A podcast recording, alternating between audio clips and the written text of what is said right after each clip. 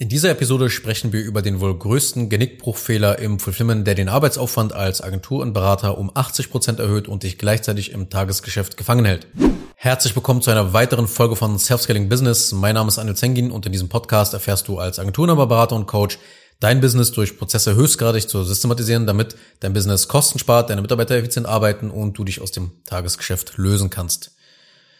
Wenn du nicht das erste Mal meinen Podcast hörst, dann weißt du bereits, dass ich meistens ja ohne viel Schnickschnack direkt in die Inhalte einsteige. Und heute habe ich ein Thema mitgebracht, das dich besonders betrifft, wenn du Probleme mit der Abarbeitung von Kunden hast und die Delivery so, ich sag mal, in Stocken gerät. Ja, also betrachte deshalb mal diese Folge auch gleich vorweg als eine Art Hinweis oder Warnung, damit du nicht sechs Monate, zwölf Monate oder sogar 24 Monate an Entwicklungszeit verschwendest. Das Problem nämlich, das ich mit dir besprechen will, das besteht bei nahezu jedem Agenturenhaber, Berater oder Coach, weil es gerade bei diesem Geschäftsmodell, das wir verfolgen, ja, Agenturdienstleistung, Beratung und Coaching, eben in seiner natürlichen Entwicklung liegt. Und zwar folgendes. Je länger man sein Geschäft auf einem gewissen Level betreibt, desto mehr Skills und Fertigkeiten für das Fulfillment eignet man sich an als Inhaber. So. Du musst es nämlich jedes Problem selber lösen. Jede Hürde im Fulfillment und jedes Hindernis mussten wir lernen, durch mehr Know-how und Skills zu überwinden. Und das ist sehr wichtig, dass man sein Handwerk beherrscht und eine gewisse Meisterschaft, ja, in seinem Expertengebiet hier erlangt. Denn, sind wir mal ehrlich, alles andere wäre für dieses Geschäftsmodell ja auch moralisch fragwürdig. Und diese Vorgehensweise eben, die ganze Zeit ein Hindernis zu haben, Hindernis durch bessere Skills, an, durch die Aneignung von besseren Skills halt zu lösen, das hat dich eben von Punkt A zu Punkt B geführt, dass du ein Hindernis vor dir hattest, dann hast du dir Skills eingeeignet, mehr Know-how eingeeignet und dadurch bist du zu Punkt B gekommen. Und immer so weiter und immer so weiter, bis du wirklich ein richtiger Experte geworden bist. Und auf diesem Weg zum Experten baut man ein Ego auf. Und dieses Ego konnte natürlich in dem Kontext, in dem es geschaffen wurde, nämlich das Fulfillment, dein Geschäft, letzten Endes die Leistungserbringung, es konnte dort hervorragend wachsen und sich nähren, ja, und stolz wirklich sein.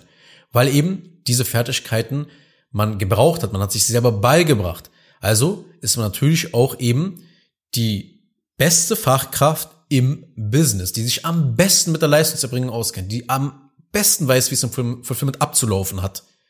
Und ist es jetzt etwas Schlechtes? Nein, natürlich nicht, auf gar keinen Fall. Du musst diesen Weg gehen. Du musst, weil man ist Experte letztendlich. Man verkauft sein Know-how in, in einer Form von done for you oder done with you. Je nachdem, was du halt anbietest. Du brauchst dabei Skills, Expertise und Know-how. Anders geht's natürlich nicht. Und ich will mit dieser Episode darauf aufmerksam machen, dass man die Kunst beherrschen muss, zwei konträre Gedanken in seinem Kopf gleichzeitig aufrecht zu erhalten. Das heißt, den Gedanken, ja, ich kann diese Aufgaben mit Abstand am besten. Und gleichzeitig aber auch zu sagen, ich muss so schnell es geht ein zuverlässiges System schaffen, damit mein Business mehr Kunden abarbeiten kann, damit so gesehen mehr Kunden geholfen wird und mein Geschäft natürlich auch so mehr Umsatz zufließt. Und mit diesem Umsatz wiederum kann ich das wieder in das Business investieren. Ich kann die ganze Erfahrung, ich kann alles drumherum noch viel, viel besser machen. Und das ist wirklich wichtig, diese zwei Dinge gleichzeitig aufrecht zu erhalten, weil sonst kommst du beim Wachstum immer wieder einfach zum, zum Stillstand. Ja, es ist wie eine eingebaute Handbremse, dieser Denkfehler. Ja, dass man, dass man denkt, okay, nur, nur ich kann das machen. Ja, weil wenn du anfängst, das Werbebudget hochzudrehen oder wenn generell deine organischen Aktivitäten in Form von Content vielleicht durch die Decke gehen, dann wirst du ja in Anfragen erstmal untergehen. Du wirst überflutet von Anfragen. Und dann entsteht direkt der nächste Engpass. Okay, wie arbeite ich jetzt nun diese ganzen Anfragen ab? Wie arbeite ich, nachdem ich die Anfragen abgearbeitet habe, wie an, arbeite ich jetzt die Kunden ab? Wie soll ich das, wie soll ich das schaffen? Ja, wie soll ich so vielen Menschen helfen? Die erste und offensichtlichste Lösung ist es ja, Mitarbeiter einzustellen. Das ist ja im Prinzip auch richtig, aber es kommt halt mit seinen eigenen Herausforderungen einher. Und abgesehen davon, dass du die Mitarbeiter richtig einarbeiten und ja mit den Abläufen ja vertraut machen musst, passiert etwas, das gerade beim Geschäftsmodell Expertenbusiness ganz, ganz typisch ist, nämlich, dass der Inhaber, der ist ja auch meistens das Aushängeschild im Marketing, der ist nicht bereit, die Tätigkeiten im Fulfillment loszulassen. Versteh mich nicht falsch. Ich will nicht damit sagen, dass du diese Aufgaben, die du vielleicht gerne und leidenschaftlich machst, nie wieder tun kannst. Aber zumindest musst du die Art und Weise ändern, wie sie in Zukunft abgearbeitet werden. Denn sonst kriegst du kein zusätzliches Kundenvolumen abgearbeitet und demnach auch kein zusätzliches Umsatzvolumen. Ja, du wirst also zu der eigenen Handbremse. Ja, du baust dich selber als Handbremse in dein Geschäft ein und fragst dich, warum es nicht vorangeht. Man kann also wunderbar auch mit Mitarbeitern im Fulfillment weiterhin einen riesigen Engpass im Fulfillment haben, weil du selber dieser Engpass bist, nicht die Mitarbeiter. Ja, weil sehr häufig bekomme ich dann auch zu hören, ja, nee, nee, nee, ich kriege es aber von meinen Interessenten immer so zu hören, ja, die wollen explizit mit mir arbeiten, sie wollen unbedingt mit mir arbeiten, weil sonst buchen die doch gar nicht mich. Sonst buchen die nicht bei meiner Firma. Schau mal, deine Kunden wollen nicht ausschließlich mit dir arbeiten. Deine Kunden wollen das Ergebnis.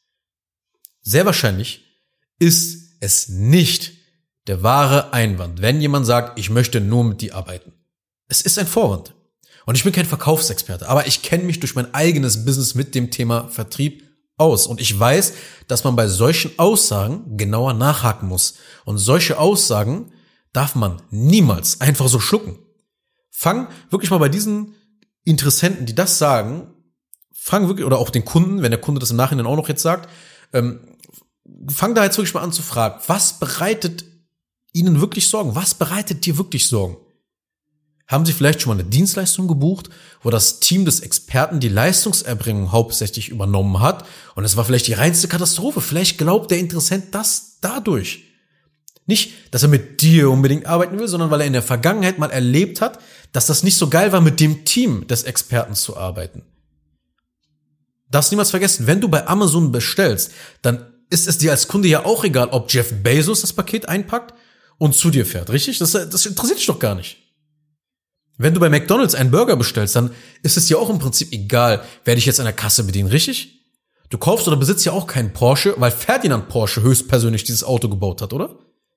Geht natürlich auch gar nicht, weil Ferdinand Porsche schon seit mehr als 70 Jahren, glaube ich, tot ist. Aber trotzdem werden diese Autos verkauft und gekauft. Du musst deine Interessenten einfach nur richtig framen. Also den richtigen mentalen Rahmen ziehen. Ja, erkläre, dass du Experten in deinem Team zum Beispiel hast, die du persönlich ausgebildet hast und die mittlerweile in den einzelnen Fachgebieten besser geworden sind als du. Oder erkläre, dass sie, dass sie hier einen bewährten Prozess, eine bewährte Methode habt der sieht so und so und so aus. An diesem Schritt bin ich dabei. Hier wird mein, mein Mitarbeiter das machen. Hier wird meine Mitarbeiterin dir zur Seite stehen. An der Stelle dann dieser Mitarbeiter. Dann bekommst du noch eine Anleitung, dann bekommst du noch eine Checkliste, dann bekommst du noch Schulungsvideos. Keine Sorge. Man kann alles frame und aus dem richtigen Blickwinkel betrachten.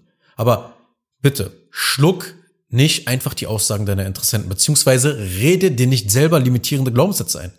Weil die Hauptsache ist doch, dass das Personal seinen Job richtig und professionell macht, richtig? Aus deiner Sicht auch. Aus beid, also aus der Sicht des Kunden und aus deiner Sicht. Darum geht's doch letzten Endes. Da sind beide happy, beide Seiten sind happy. Und deshalb steckt hinter dem Vorwand, ich will nur mit dir arbeiten, sonst kaufe ich bei deinem Business nicht, fast immer etwas anderes dahinter.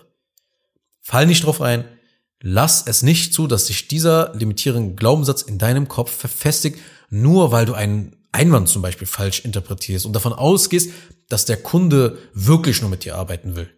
Denn für deine weitere unternehmerische Laufbahn hat nämlich dieser Glaubenssatz verheerende Folgen, weil der Arbeitsaufwand im Fulfillment, der wird für dich dann immer hoch sein, egal was man macht.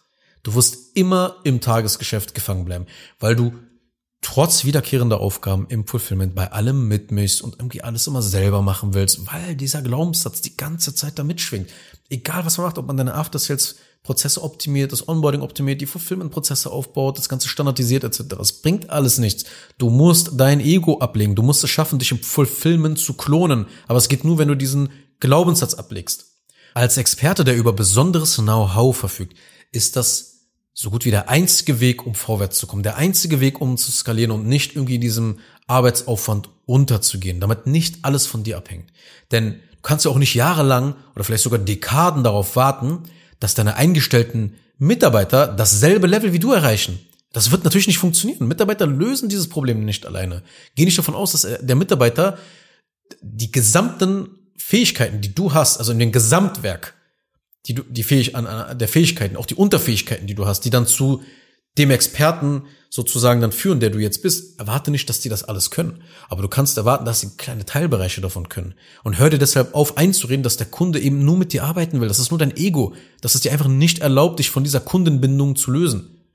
Und falls Kunden dies immer wieder ansprechen, dann kreierst du durch dein Ego selber diese Situation oder du kannst eben diesen Vorwand nicht behandeln, weil du tief in deinem Inneren diese Überzeugung hast. Wie willst du das dann auch auflösen bei dem Kunden? Geht doch gar nicht. Du hast doch selber diesen Einwand. Du lebst doch selber jeden Tag das in der Firma. Ja, dass du meinst, dass alles nur über dich laufen muss. Geht nicht. Da kannst du es dann auch nicht beim Interessenten behandeln und gleichzeitig löst du durch, das sind manchmal so Nebensätze, die man einfach nur sagt, auch durch die Ausstrahlung bin ich der festen Überzeugung, dass man das ausstrahlt, hey, schau mal, ich bin hier, du wirst nur mit mir arbeiten, wird der Kunde diesen Einwand bringen. Automatisch, weil du ihn selber hast. Das heißt, du musst dein Fulfillment in Phasen aufteilen und in Prozessen denken. Ja, und typischerweise ist das die After-Sales-Phase, das Onboarding und dann die langfristige Zusammenarbeit und Betreuung des Kunden. Und für alle Schritte brauchst du dokumentierte Prozesse. Weil wenn nichts steht, dann ist es normal, dass du selber doch den Gedanken hast, dass nur du die Leistung erbringen kannst. Wenn da nichts ist, natürlich musst du es dann auch selber machen. Ja, weil alles ist in deinem Kopf gespeichert. Niemand hat darauf Zugriff auf deinen Kopf, außer du selbst. Deswegen musst du das in dokumentierte Prozesse packen.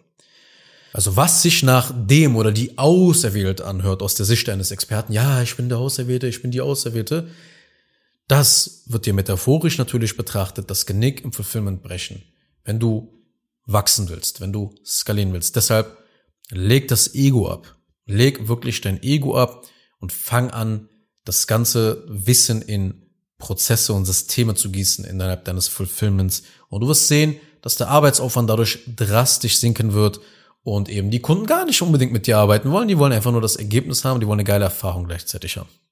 Kurz noch eine Sache zum Schluss. Wenn dir diese Podcast-Episode gefallen hat, dann tu bitte Folgendes. Abonniere diese Show, wenn du das noch nicht getan hast, sodass du keine weitere Folge mehr verpasst.